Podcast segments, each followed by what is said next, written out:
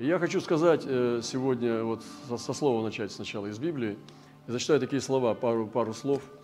«А ты припаяшь чресла твои и встань». Вот сегодня у нас книга Иеремии, она актуальная. Призываю все братство, читайте книгу Иеремии. Это на самом деле не печальная книга, там очень много света. Там очень много света, и наряду с тем вот негативом, который как бы на плоскости ниже, э, под, под солнцем, так скажем, который видит Иеремия, он вещает, что вот это все происходит – но Господь начинает вещать, и через, проводя через огонь какие-то перипетии для очищения, Он выводит в свет. То есть практически это, благ, э, это э, э, книга благодати, только мы не понимаем ее до конца.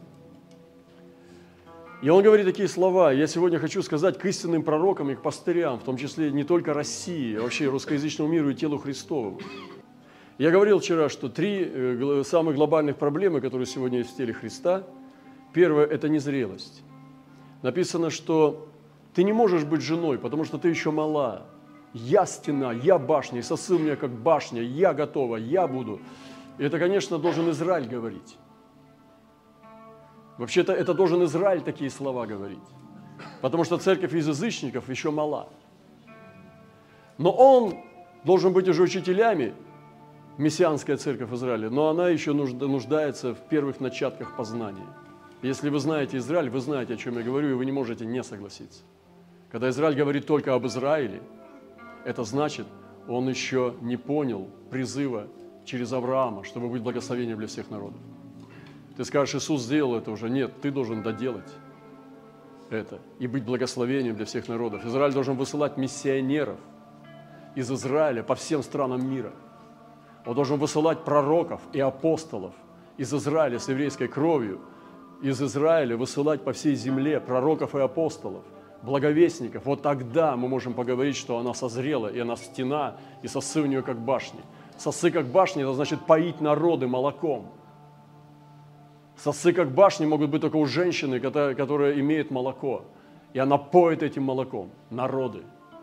Израиль должен получить это призвание – поить народы молоком. И одна из главных проблем церкви сегодня – это незрелость. То есть она не имеет того познания Бога, вот эта беготня за материальным, э, хвальба материальным, там, домами, машинами, да, такие вещи. Я вообще не сторонник, чтобы мы держались нищеты, называли это духовностью.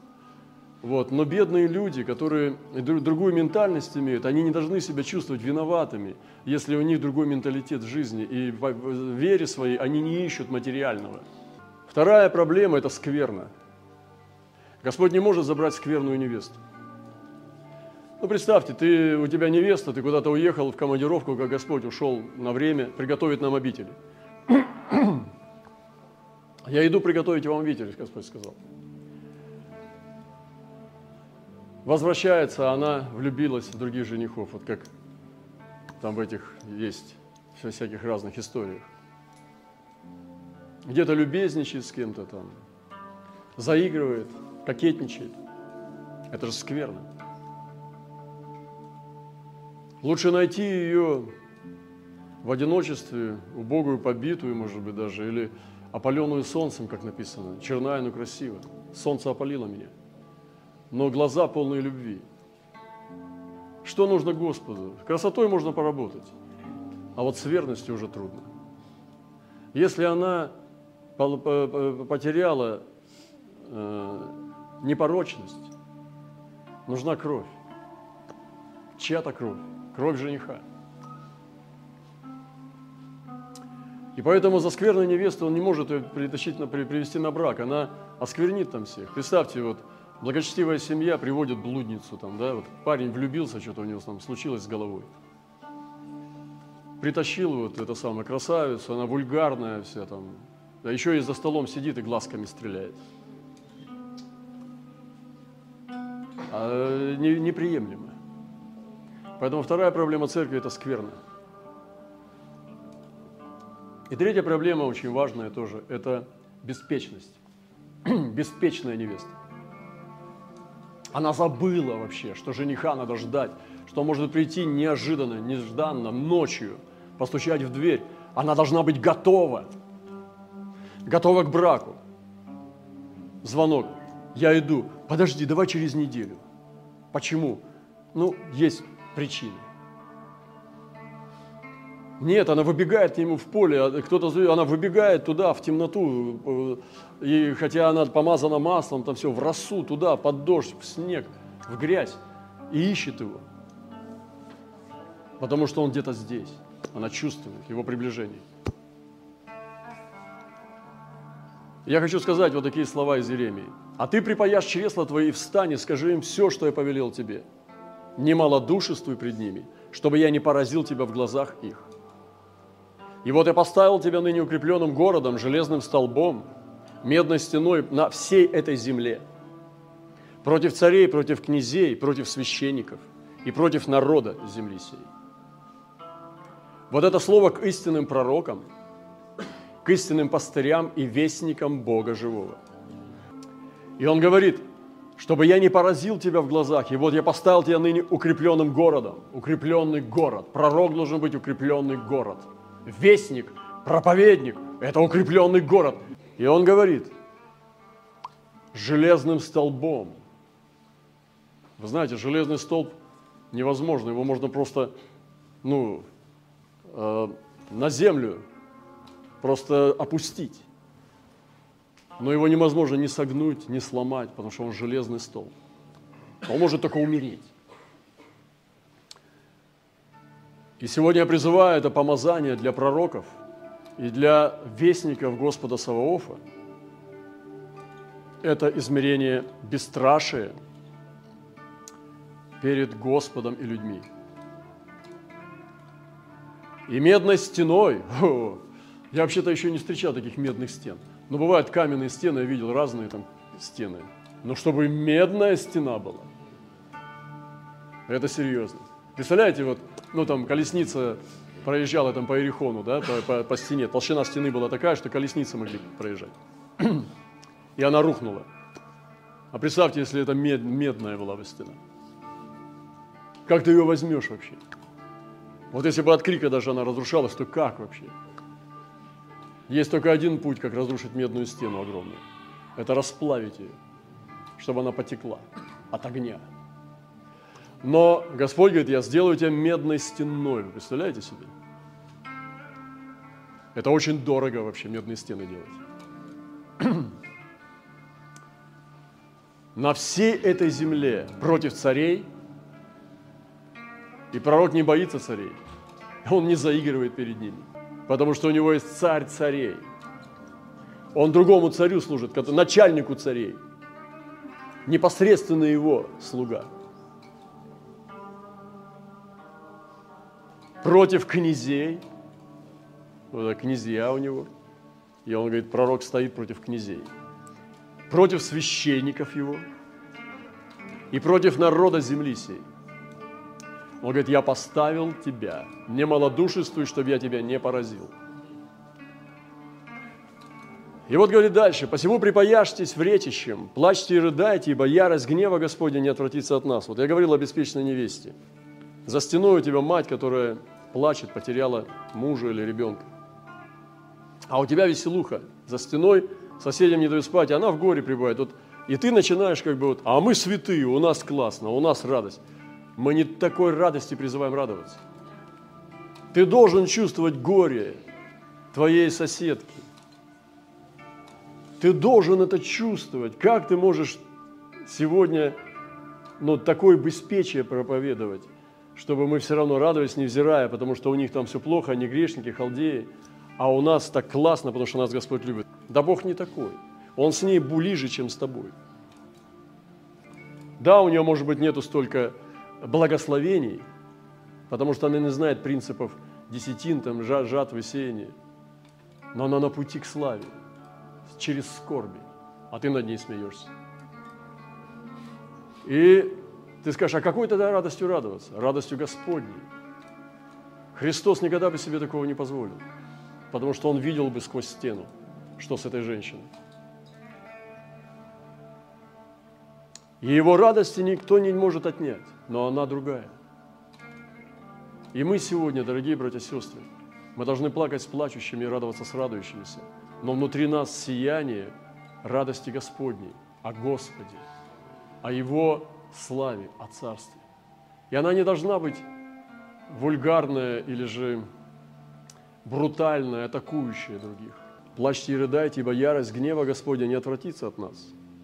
Вот смотрите, это проповедники процветания были. Я вообще за процветание, но не за такое. Я верю, что Божий человек вам восходит, Божьи люди восходят. Они становятся более зрелыми, святыми, устроенными. Но не обязательно. Не обязательно мы, мы ходим в хороших одеждах, ездим на хороших машинах, квартирах там и так далее. Не обязательно наши дети имеют хорошее питание. Не обязательно. Ребят, смотрите, ярость гнева не отвратится от нас. То есть вот раз и произошло изменение планеты. Раз вот так вот все. Под другая жизнь, другие магазины, все другое. Но ты же с народом будь, как Еремия. То есть надо понять, что времена разные бывают. И в черной полосе мы должны сиять, и в светлой полосе сиять. И в скудости уметь жить. Что Павел был проблемный, что он в скудости пребывал. У Павла были серьезные проблемы по сравнению с тобой, там, ну, там, ты вестник процветания. Как Павел в скудости, а у него скудости было немало в жизни. Так значит, он был не апостол, что ли, как ты. И там Павел не был сказочно богат. Я не думаю, что так. Это, это, это ну, глупость, просто глупости. У него другие цели жизни были. Ему это не надо было. Это же падение вообще. Начинать э, ну, стремиться к богатству. Если ты помазан быть голосом Господа, как ты с этим совладаешь? Ты не сможешь это соединить. Что-то одно уже выбирай. И будет тот день, говорит Господь, замрет сердце у царя и сердце у князей, и ужаснутся священники, и изумятся пророки. Опа! Вот они здесь и попались, и попадутся здесь. Когда ярость гнева Господня не отвратится, невзирая на ходатайство и так далее, но народ приготовлен, тогда замрет сердце у царя, замрет, то есть инфаркт. Он же легко может прийти, не стучать в двери. Замрет. И сердце у князей тоже замрет. Схватит их схватки, как рождающие. И ужаснутся священники, потому что другое говорили. И изумятся пророки, что они не были предупреждены. Они даже предвидеть не могли, что другой расклад будет в реальности и они изумятся. И вот это изумление пророков бодрствующие увидят. И вот что интересно из этой четвертой главы. «И сказал я, о Господи Боже, неужели Ты обольщал только народ сей, и Иерусалим, говоря, мир будет у вас?» Вот это сегодня, когда я это услышал, я, э, ну, прочувствовал Еремию. Я думаю, ничего себе ты разговариваешь как с Господом, брат. Неужели ты обольщал? Я так никогда не разговаривал. Я думаю, вот это у тебя отношение. И он говорит, неужели ты обольщал народ сей? Ого, Еремия, ты далеко зашел. Неужели ты только обольщал народ сей Иерусалим, говоря, мир будет у вас? А между тем меч доходит до души. И в то время, да, здесь он сказал. И вот это замешательство пророка он не мог соединить. И они в головоломку попали, не могут справиться. И даже Иеремия не мог совладать, соединить эти вещи. Говорит, Господи, ты что, обольщал? Ты же говорил мне, мир будет у вас, а сейчас они обложили Иерусалим. Враги везде у дверей. Что, как это соединить, Господь? И он не знает. И Господь говорит, в то время сказано будет народу всему Иерусалиму. Жгучий ветер несется с высот пустынных на путь дочери народа моего. Жгучий ветер на путь невесты. Не для веяния и не для очищения, а идет враг, потому что так определено. И вот головоломка для пророков. Ты что, обольщал? Я-то знаю, что это твой голос. Почему ты так говорил? Ты говорил мир, а я вижу войну. Они здесь зубы сломают. Даже не сомневайтесь. Если человек не поставлен с небес и Бог ему не открыл, он будет глупо выглядеть, когда будет говорить истолкование на эту тему. Так вот, дорогие братья и сестры, мой призыв к истинным пастырям и с пророкам и к апостольским людям, чтобы вы держались Слова Божьего, как никогда. Не смотрите на вокруг, не смотрите на людей, не бегайте и не угождайте людям. Несите Божье Слово верно и чисто, как Бог открывает, и примите крест свой, который Господь посылает вам навстречу. Поэтому, дорогие братья и сестры, если вы имеющие дар пастыря, я даже обращаюсь больше к телу, маленьких церквей, отдельных, отделившихся, церквей, которые входят в союзы, и вы чувствуете, что вы видите, что в этих союзах нет живого источника. Приблизьтесь к Богу, не ищите, к кому пристать. Ищите Господа, чтобы соединиться с Ним. И не сквернитесь останьтесь бдящей невестой, останьтесь чистой невестой и зрейте, чтобы созреть. Господь пошлет вам такие обстоятельства и ситуации, когда на вас выйдут. Если выйдут существа света и откроют пути для живой воды для вас, чтобы вас усилить, будьте готовы принять. Но не покупайтесь, потому что ложные потоки тоже захотят к вам прийти. Мутные воды, которые будут уводить вас с небес, они будут понижать вашу планку хождения. В результате недолгое время пройдет, когда вы будете чувствовать, что вы уже скверный, что у вас нет силы благодати побеждать грех и скверну. Это будет знамением того, что вы пьете мутную воду. Ту мутную воду, которую вам будут предлагать, если вы будете пить, она не дает вам силы побеждать грех. Вы будете иметь тайные грехи в своей жизни. Если это уже с вами происходит, вы живете в грехе в тайном, возможно, что вы пьете эту мутную воду и соединены с неправильными людьми.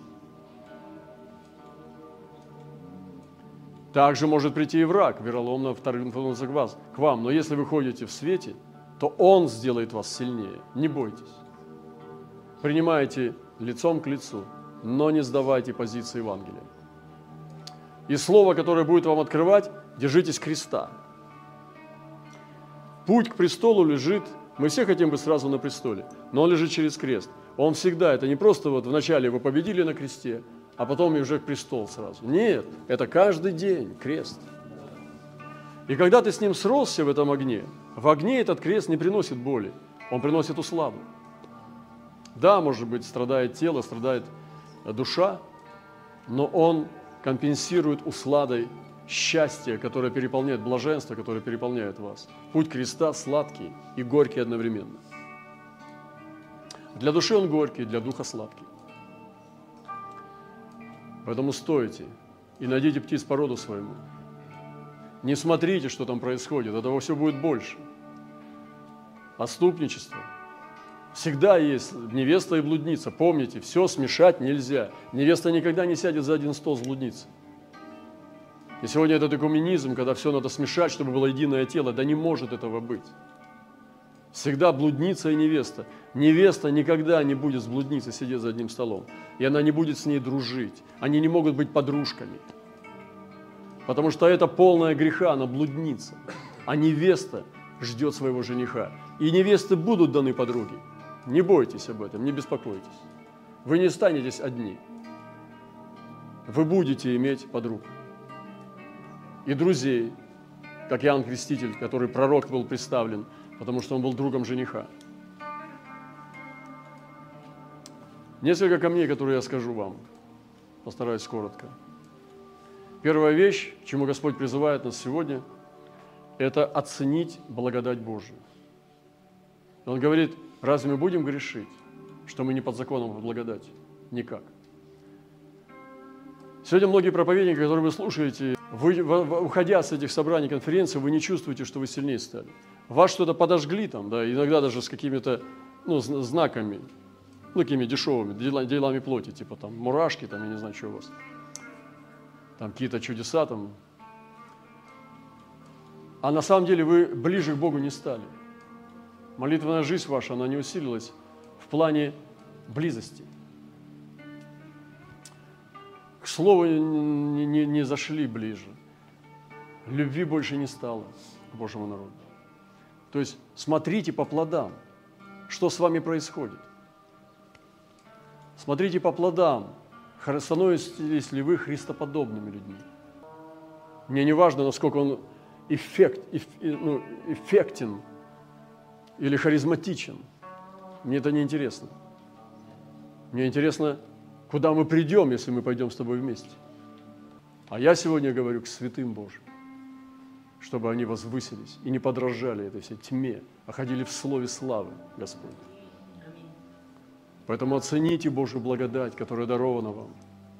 Найдите себе людей, которые возвышают вас, которые святее вас.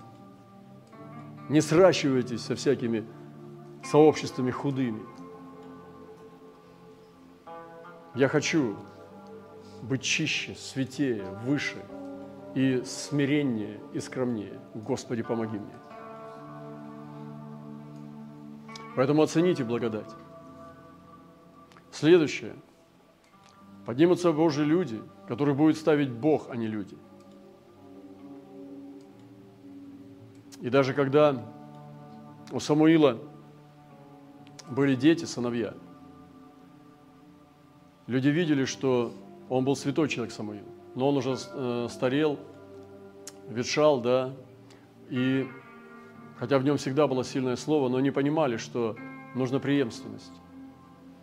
И они говорили Самуилу, что э, ты стареешь, да, а сыновья не ходят твоими путями. Тогда дай нам царя, они что-то ну, начинали делать. И Господь смирился, так можно если сказать, то есть принял это компромиссное решение, и Он поставил, все-таки Он ставил. И это вот это вот надрыв, это ошибка, которая в Сауле, она все-таки открылась, потому что это был первый царь, которого поставил Самуил по требованию народа. Он был хорош сначала. Но всегда вот это вот произошла эта ошибка неочищенная, она проявилась в нем, это, это ядовитое зерно, и Саул отпал. И стал после него лучше него –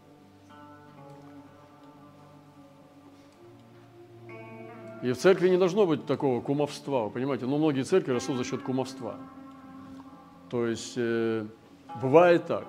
Вот я знаю, что есть множество примеров хороших, когда сыновья или дочери, они двигаются дальше в помазании. Это нормально. Но когда начинаются роста кумовства, такого быть не должно в церкви.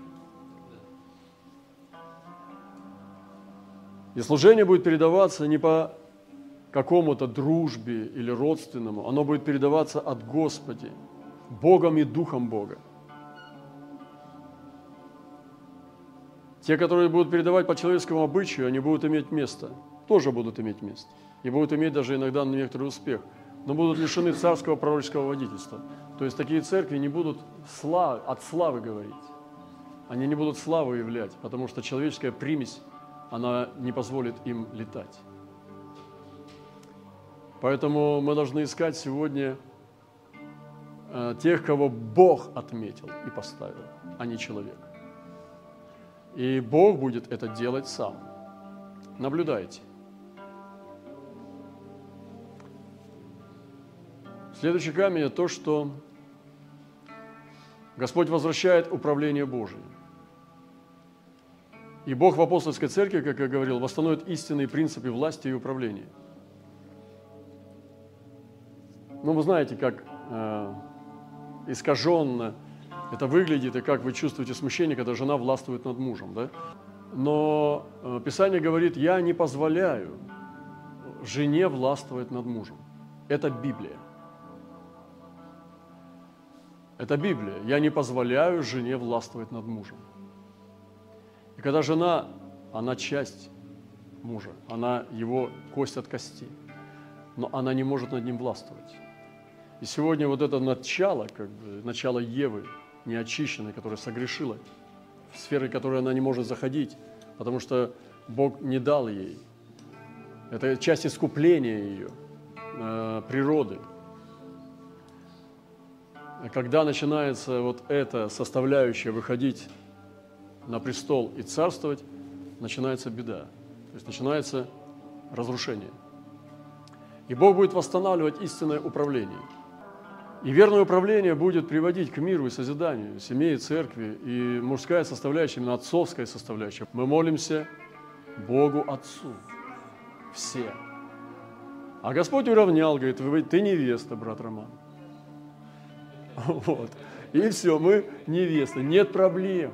Вообще. Мы принимаем все то, что Бог о нас сказал, потому что мы любим Слово, мы любим Отца. И для нас это уравнивание, оно прекрасное. И поэтому Христос не без невесты.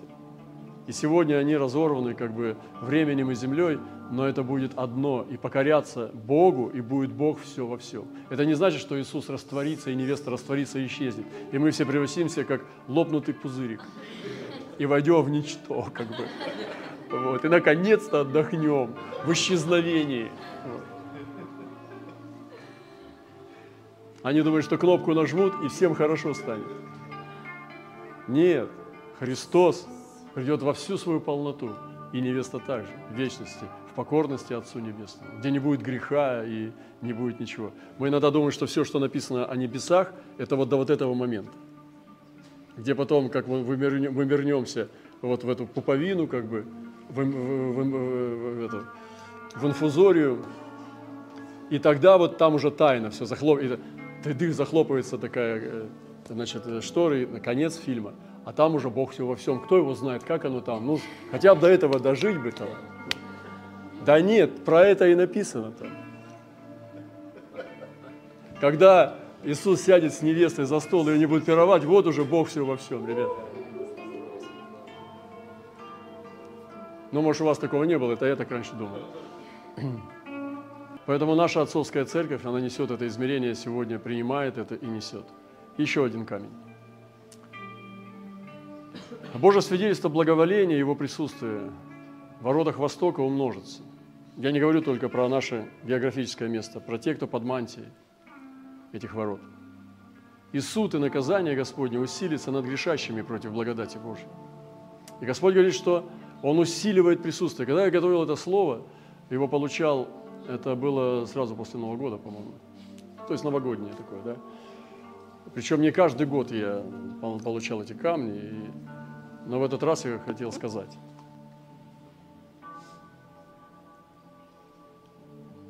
И Господь показал сегодня, что престол был над воротами, а теперь опустился рядом. И люди света стали преображаться. Это так и должно быть. И он говорит, что теперь очи будут отверсты, и уши внимательны к молитвам на месте этом. Ибо я избрал осветил это место, чтобы мы имя мое там пребывало. Это усиление – Позже уши, очи, сердце будут внимательны к восточным вратам. И награда будет приходить явно для тех, кто ходит перед Богом.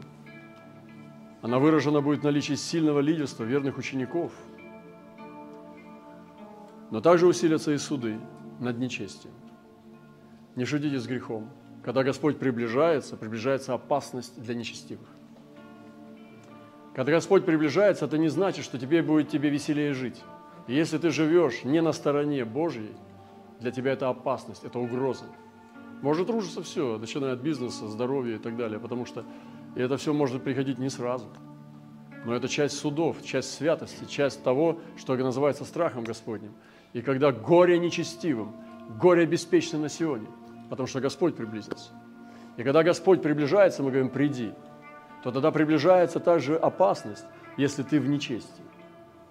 А если ты в чистоте и святости Божией, ты получаешь приближение благодати и благословения.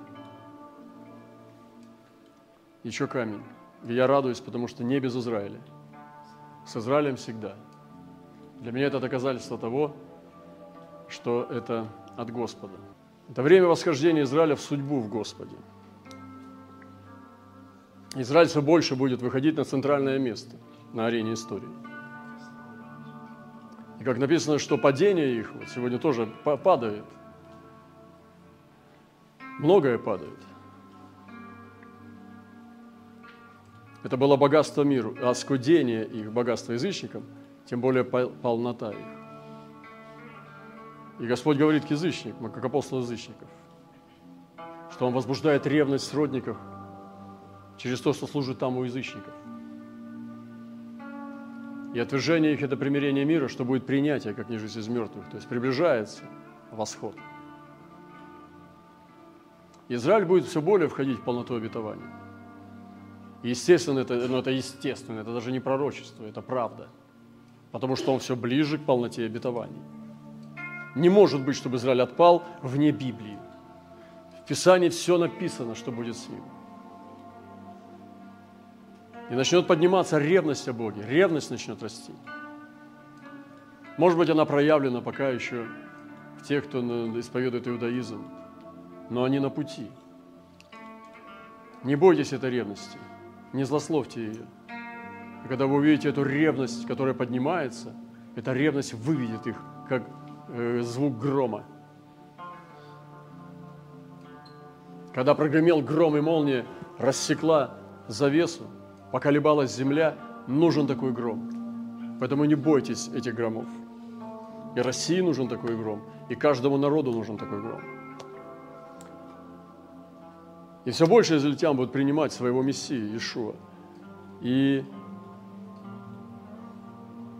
Но Израиль должен принимать верных из язычников. Мы должны принимать друг друга – и церковь из язычников принимает Израиль, и Израиль должен принять по-другому церковь из язычников. Являть высоту этого еврейского человека, Иешуа. Невеста Христова, она вся чистая. Там нет разделений в ней. И Господь перевел на дух. Поэтому вот это откровение – нужно нести, и оно должно открыть глаза, и вот это и выйти из песочницы. И Господь, Он поднимает лидеров и воинов Бога. И как я говорил уже, это в духе Вениамина. И поднимаются апостолы Бога в духе Вениамина и пророки, это духе дикого волка. Он хищный волк, он утром будет есть ловитву, а вечером будет делить добычу. Возможно даже, что он ест, это другое, чем он то, что дает – но Он будет давать правильную пищу. И апостолы и пророки в духе Вениамина – это те, которые двигаются в помазании Мелхиседека. Не церковного, не сектантского толка, а хождение по духу. Туда войдут и мистики, и молящиеся, и пророки, и благовестники, и евангелисты. Те люди, которые просто с очень коротким маленьким свидетельством и вообще без свидетельства, и без яркого свидетельства. И последний камень, седьмой – Братья и сестры, придет такое время, и уже наступило оно, наступило уже, когда разделение будет нормой такое, что мы даже не будем замечать, что это раскол и разделение, дух разделения, который среди нас обитает. Люди свободно сейчас составляют церкви с интернет-пространством после пандемии, даже не считается это чем-то плохим, грехом там и так далее. Туда-сюда перебегают. Проповедники открыто переманивают их себе в церковь через интернет. И это будет как бы норма вообще. А сейчас оно уже стало нормой. И истинное единство будет оно в поношении. То есть это будет как бы даже, как знаете, когда либерализм пошел там или что, демократия, вот всякое выражение вот индивидуального какого-то, когда это твердо выражалось, оно, а, значит, расценивалось как атака на свободу. Это также будет происходить и в церкви тоже, когда индивидуализм вместо единения, и вот, не индивидуальность, а индивидуализм будет в цене – и будет призыв к единству будет расцениваться как атака на свободу. Поэтому сражайтесь за единство. И эти вещи, как разделение церкви, слухи о расколах, вы будете постоянно слышать. Церкви колоться будут. Искать, где лучше, где успешнее. Но высокий дух Христовой кротости будет превозмогать атаки на тело Христова. Именно кротость Христова. Кротостью Христовой побеждайте. Потому что мы должны принять кротость Христову научиться от кротости Его. И сражайтесь за единство оружием Духа Христова. Дух Христос даст победу нам над разделениями. Поэтому держите это единство, потому что раскол и разделение будет нормой, к которой мы уже привыкнем. Но мы не будем привыкать. Мы будем держать любовь и единство. Не смотрите туда, в этот мир. Смотрите на Слово и на Бога, а миру проповедуйте Христа. Пусть Бог благословит нас. Пусть Бог благословит нас. Пусть Бог благословит нас. Пусть Бог благословит нас.